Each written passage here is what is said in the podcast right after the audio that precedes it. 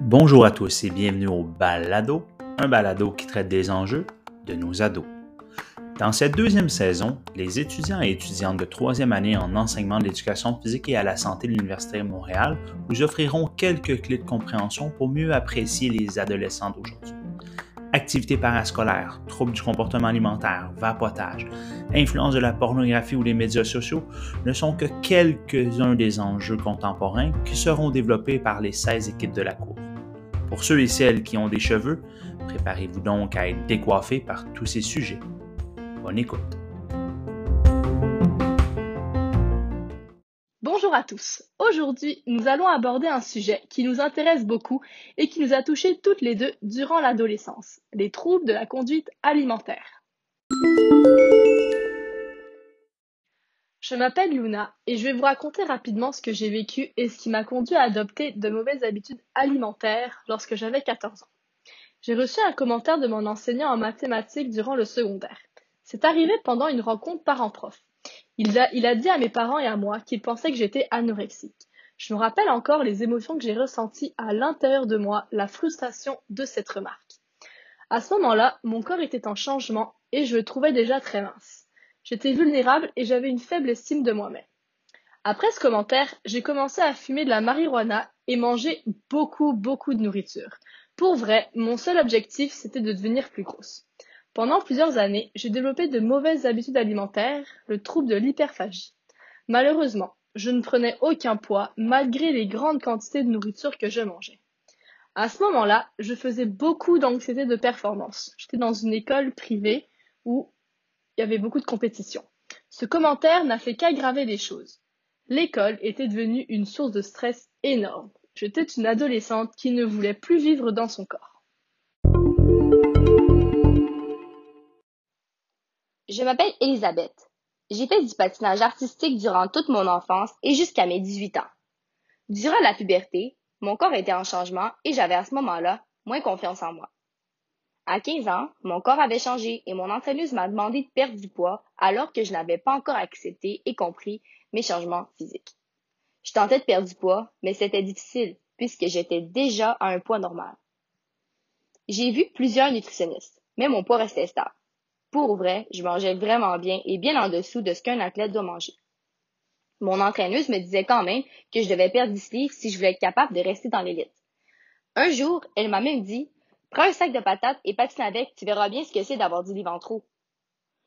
J'avais souvent des entorses aux chevilles et elle me disait que j'avais moins de chances de me blesser à l'impact des atterrissages en étant moins lourde. À ce moment, j'ai décidé de couper drastiquement tout ce que je mangeais et je suis entrée dans le cercle vicieux de l'anorexie et de la boulimie. Je pensais que mes performances étaient directement liées à mon faible poids. Tout au long de ma carrière de patineuse élite, j'ai souffert de troubles alimentaires pour satisfaire à ce que j'étais supposé ressembler. On peut se rendre compte qu'un simple commentaire de la part d'un enseignant ou d'un modèle peut avoir un impact sur le développement de l'adolescence. Elisabeth et moi, on se racontait nos histoires et on s'est rendu compte qu'il y avait une similarité dans le déclenchement de nos troubles alimentaires. On a remarqué que dans nos deux situations, c'était toutes les deux une figure d'autorité qui nous a fait un commentaire sur notre physique et qui nous a poussé à développer des troubles alimentaires. Nous avons donc décidé de faire un balado sur la question suivante. En quoi un commentaire venant d'une figure d'autorité peut-il exercer une influence sur nos comportements à l'adolescence? J'aimerais savoir, Elisabeth, c'est quoi un trouble des conduites alimentaires? Un trouble de la conduite alimentaire, ça se caractérise par des habitudes alimentaires anormales. Euh, on en distingue trois grands. Il y a l'anorexie, la boulimie et l'hyperphagie. L'anorexie, c'est une peur excessive de prendre du poids. La personne, elle va tenter de maigrir et pour arriver, elle va utiliser diverses stratégies. Euh, elle peut diminuer son apport énergétique par rapport à ses besoins et faire euh, de l'activité physique de façon vraiment intense. Si on regarde au niveau de la boulimie nerveuse, c'est une personne qui va avoir des compulsions alimentaires et qui va par la suite utiliser des méthodes pour purger cette nourriture. La personne boulimique va ingérer une quantité de nourriture excessive sur une courte, période de temps, euh, moins de deux heures. Et durant cette période-là, Euh, le sujet, il a une perte de contrôle. Il peut pas s'arrêter de manger et il mange un peu n'importe quoi. Après ça, euh, évidemment, la personne ne se sentira pas bien physiquement, elle aura mal au ventre et elle se sentira honteuse et coupable. Pour pas prendre de poids, la personne va utiliser des méthodes, des méthodes compensatoires, elle peut se faire vomir ou encore utiliser des laxatifs et une fois qu'elle est purgée, elle se sent soulagée. Finalement, au niveau de l'hyperphagie, c'est une personne qui aura des compulsions alimentaires comme la boulimie, mais qui n'aura pas de méthode compensatoire pour purger la nourriture. Donc souvent, ces personnes-là vont prendre du poids. Et donc voilà, voilà ce que sont les troubles alimentaires.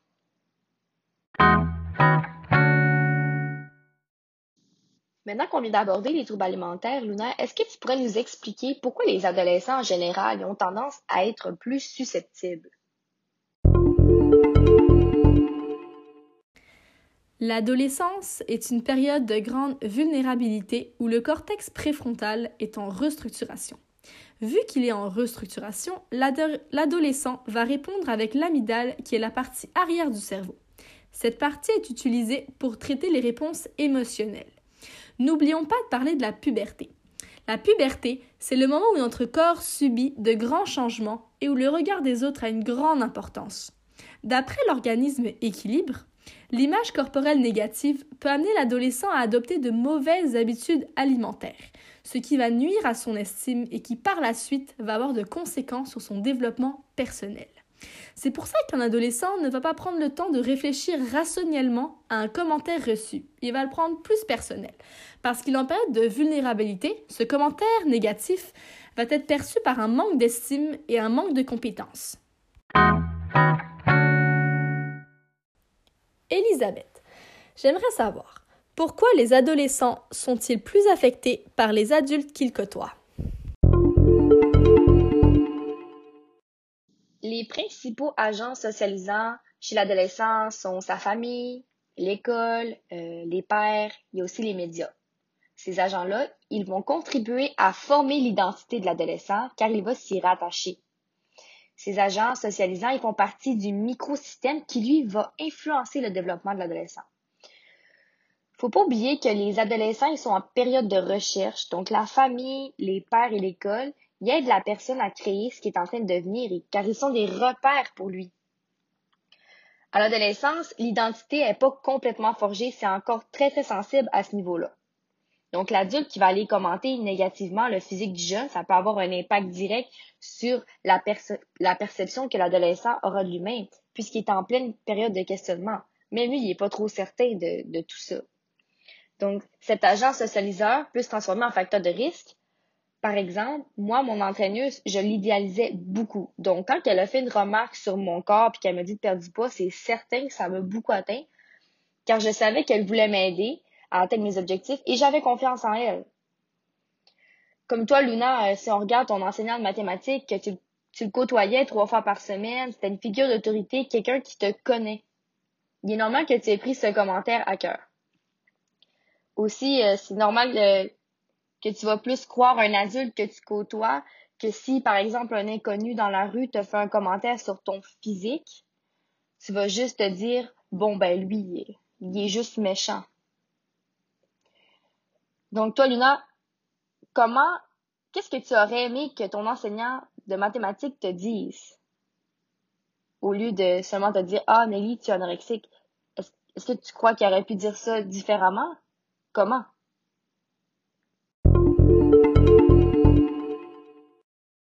Maintenant que je réfléchis à ça, je pense que j'aurais aimé que mon enseignant me prenne à part et me pose des questions, et me demande comment ça va dans ma vie personnelle à la place de me faire un commentaire devant mes parents.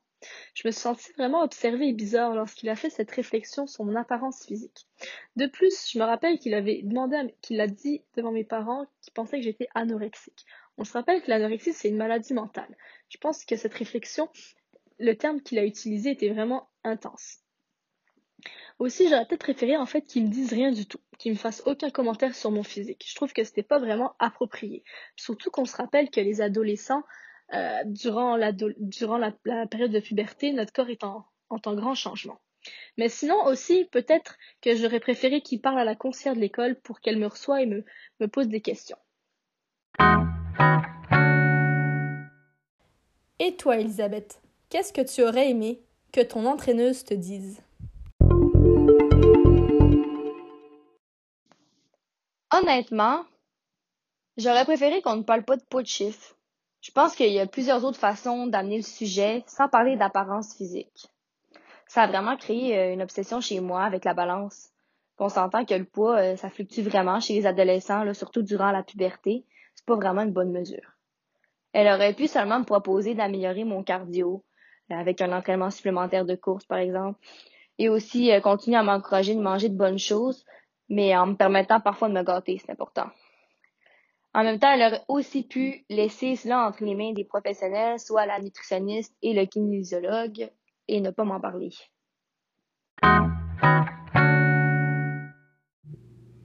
Tu retiens quoi de notre discussion, Luna? Ce que je retiens de la discussion entre Elisabeth et moi, c'est que c'est vraiment important que les adultes qui côtoient les adolescents fassent vraiment attention aux remarques qu'ils font sur leur apparence physique. De plus, comme on en a parlé, Elisabeth et moi, à l'adolescence, on, on, a reçu des commentaires négatifs euh, de, la, de notre figure d'autorité, ce qui nous a grandement influencé à adopter des troubles de la conduite alimentaire. Il faut faire vraiment attention parce qu'à l'adolescence, c'est une période de vulnérabilité où l'adolescent répond plus émotionnellement et où son corps est en grand changement. De plus, les agents socialisants tels que la famille, les pères, les médias, les amis ont une grande influence sur la vision de l'adolescent. Pour terminer, je voulais parler de l'organisme Équilibre qui propose de multiples activités pour prévenir et aider les jeunes dans les troubles de la conduite alimentaire. Je voulais, euh, parmi ceux-ci, je voulais en proposer un, justement, que je trouve super intéressant. En fait, euh, il propose aux jeunes de faire des activités où ils sont connectés à leur, à leur corps. Donc le sport, par exemple, va permettre euh, à l'adolescent de prendre conscience de ses capacités physiques qui, par la suite, va lui permettre de percevoir son corps plus positivement. Voilà, merci euh, d'avoir écouté notre balado et je vous souhaite une belle journée.